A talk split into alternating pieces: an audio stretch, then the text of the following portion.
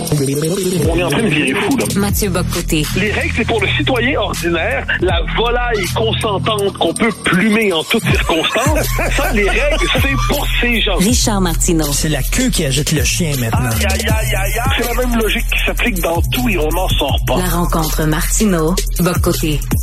Hey Mathieu, t'as vu dans le journal euh, de Montréal, euh, sous la plume d'Élisa Cloutier, euh, recul du français à Québec. Pas seulement à Montréal. À Montréal, on s'entend, là, on est, c'est même plus, c'est même plus étonnant, là. Mais là, c'est à Québec que le français recule. Oui, et je dirais nulle surprise vraiment. Parce que si on prend la peine de lire Frédéric Lacroix, ce, j'incite, lire Frédéric Lacroix, c'est très simple. Hein, soit on lit son livre Pourquoi la loi 101 est un échec, ou encore, on regarde, on s'abonne à son blog, ou qui est tout à fait formidable, ou encore on lit ses tweets. On est dans une époque où on lit plus de livres, on lit même plus de journaux, on lit des tweets. Alors lisez ses tweets, où il, il propose, il donne, il fournit des faits et des faits à répétition sur l'état du français. Et ce qu'on voit, c'est que ça régresse partout ça régresse partout et ça va continuer à régresser partout pour une raison simple c'est que c'est en fait pour plusieurs raisons qui, font une raison simple. Le contexte global est défavorable aujourd'hui à l'intégration aux Français au Québec. Pourquoi? D'abord, on le dit, on le dit cent fois, mais il faut le redire parce qu'apparemment ça rentre pas dans la tête des dirigeants. C'est une immigration massive qui ne s'intègre plus. C'est par ailleurs une immigration massive dans un contexte nord-américain où la langue impériale est l'anglais. Un point tel que même les jeunes Québécois francophones tendent à vouloir s'angliciser pour s'extraire d'une culture qu'ils jugent périmée. Ce à quoi s'ajoute le régime fédéral canadien, qui globalement dit il y a deux langues au Canada, l'anglais puis le traduit de l'anglais, et puis le Québec est, en fait le, le Canada est pas bilingue, le Québec est la province bilingue du Canada, puis même si officiellement c'est une province francophone, puis le Nouveau-Brunswick est une province en voie d'anglicisation. Donc tout puis en plus, le Québec est pas indépendant. Mais c'est quoi le lien? Là? Ben, le lien, il est très simple. C'est que si vous n'avez pas le prestige symbolique et politique et institutionnel d'un État pleinement indépendant qui affirme son identité de ce par son existence même, eh bien, si vous venez en Amérique du Nord, vous venez pas directement au Québec, ben vous viendrez pas au Québec parce que le Québec n'existe que pour les Québécois francophones qui y accordent une importance déterminante parce que c'est leur seule patrie. Donc, tout concourt à l'anglicisation. Donc là, qu'est-ce qu'on peut faire là-dessus? Soit on agit sur les facteurs structurels lourds qui nous poussent à l'anglicisation, donc à la déculturation, donc à la dénationalisation, donc à l'assimilation, on le sait, soit nous serons, toi, moi, ton fils peut-être, euh, mes neveux probablement, les derniers Québécois. Nous serons contemporains de la disparition de notre propre peuple. Nous serons la part du cadavre qui va gigoter encore. C'est-à-dire, on va être la part du cadavre qui va dire, on n'est pas encore mort, on a encore une chance, on se donne une chance.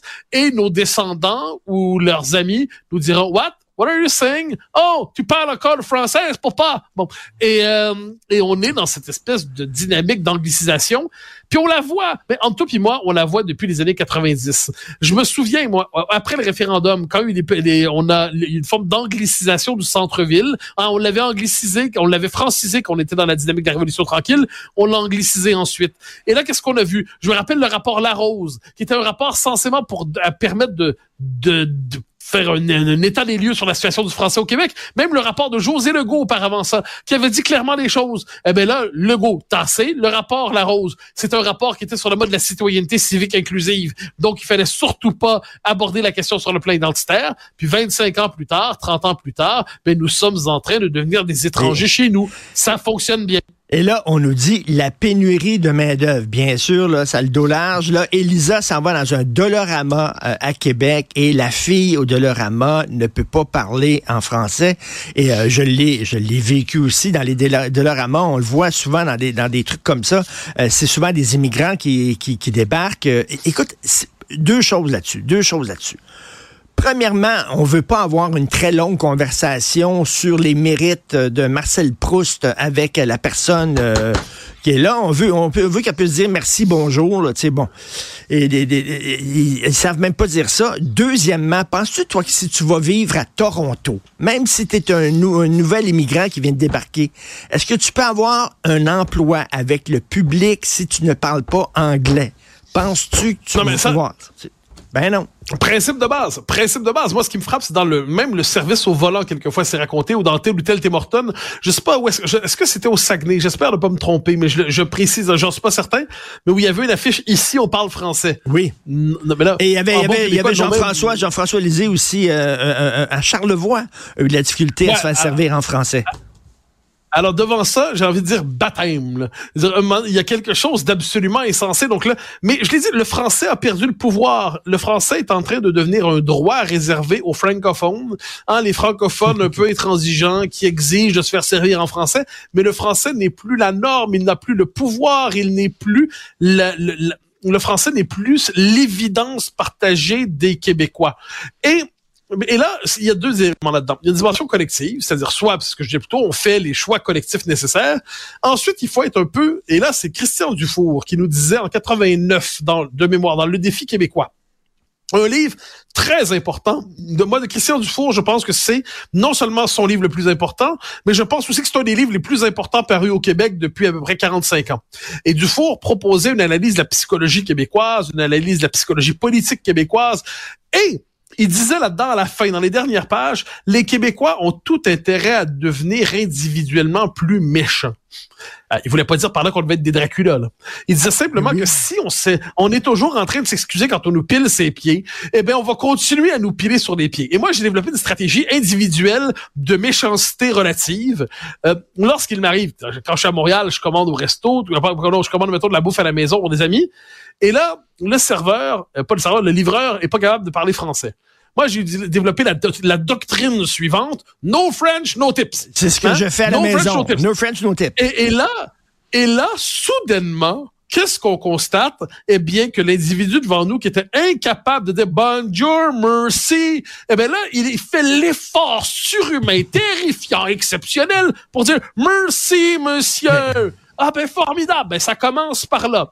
Mais pour que ça continue, il faut que chez le client suivant, il tombe sur un autre No French No Tips. Puis à un moment donné, il doit se dire que si je veux quitter ben cet emploi puis progresser dans la société, eh bien, je dois être capable, au audace, de m'adresser en français aux indigènes francophones pour être capable, parce qu'ils demandent ces gens un peu bizarres de vivre dans leur langue, dans leur propre pays.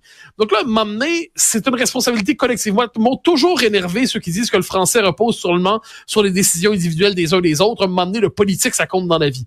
Mais si chaque Québécois pouvait se faire pousser une colonne vertébrale ou à la rigueur la louer de temps en temps pour être capable d'avoir un peu de fermeté euh, quand il se fait expliquer en son propre pays que sa langue est optionnelle, eh ben, je pense qu'on serait capable d'être un peu plus efficace dans la défense de notre langue. Écoute, euh, Sophie, euh, Sophie Durocher, dans sa chronique aujourd'hui, parle justement de, de Gazette, hein, évidemment. Robert Lindman, euh, l'ancien chef du Parti égalité dans la Gazette, et aussi la chroniqueuse Toula Drimonis, qui disent, ben, il n'y a rien là, le bonjour. Hein, arrêtez de capoter avec ça, parce qu'on sait que Jean-Denis Garon, député du Bloc, euh, vraiment pas accepté qu'il se fasse, de se faire dire bonjour hein, dans une SAQ. Puis ils disent, il n'y a rien là, c'est pas, pas si grave que ça.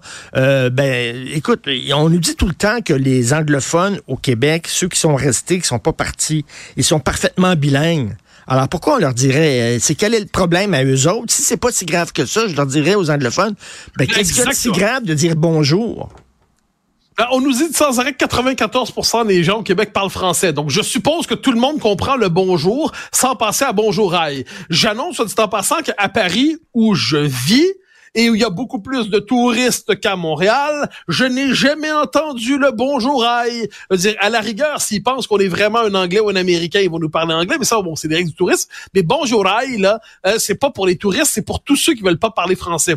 Par ailleurs, tu mentionnes, bon, Robert Lemon, qui est un antinationaliste radical, c'est connu. Euh, Toula Drimonis, bon, je ne lui accorde pas une, euh, ça, une vigueur intellectuelle particulière. Hein, pour moi, c'est, c'est le bas de panier de l'antinationalisme primaire donc je vais pas lui répondre. elle insulte tout le monde, elle, elle, colle à tout le monde des étiquettes un peu infamantes. Donc bon, tout là, tu m'en Autrement dit, voilà ce que j'en pense. Autrement dit, euh, c'est plus bon ça. Enfin. La politisme m'interdit d'en dire davantage, mais disons que c'est pas pour moi euh, la, la, la, puissance conceptuelle de son camp. Mais ce qui est certain, ce qui est certain, c'est que ça représente une nouvelle hostilité dans la frange radicale de la communauté anglophone à euh, au progrès au cœur de la loi 101, c'est que le français n'est pas simplement une langue sur deux qu'il faut respecter, c'est la langue commune du peuple québécois. C'est la langue commune de la nation québécoise. Et ceux qui vivent au Québec ont pour vocation à vivre en français. Ça veut pas dire que la minorité historique anglaise n'a pas des droits spécifiques. Ça veut dire que sauf quand on n'est pas dans cette minorité historique anglaise spécifique, notre vocation, c'est d'embrasser la culture québécoise, d'apprendre à dire nous avec elle. Puis ça, on peut apprendre à dire nous avec les Québécois francophones, qu'on soit d'origine grecque, qu'on soit d'origine kabyle, qu'on soit d'origine irlandaise, qu'on soit d'origine russe, ukrainienne, croate, serbe. Tu vois, là, je, réconcilie les peuples euh, en nous, là. Bon, eh ben, on, on peut, on peut apprendre à dire nous avec les Québécois qui sont un peuple hyper accueillant.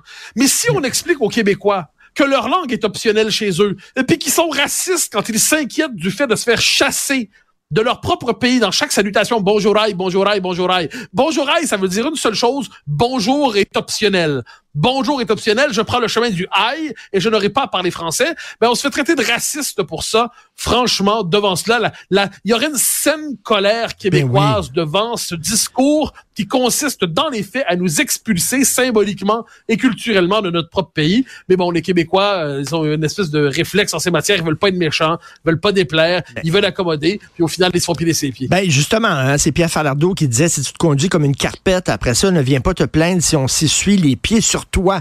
Et euh, tu voulais me parler du réflexe conformiste des Québécois? Ben, c'est ça. C'est ah. justement. Ben, ben, exactement. Ben, en fait, je, vais le faire. J'avais un autre sujet en tête pour le faire, mais je vais le faire à la lumière du, du, de, la, question du français parce que ça vient ensemble. C'est, il y a, les Québécois ont développé, c'est le, propre de tous les peuples dominés. Hein.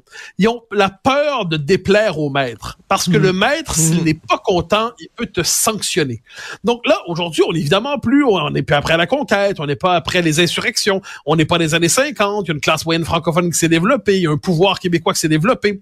Mais on n'est plus dans les années 90, cela dit, où il y avait une certitude, une assurance morale qu'avaient les Québécois d'être devenus maîtres chez eux, puis il s'agissait juste de compléter ça avec l'indépendance en quelques années.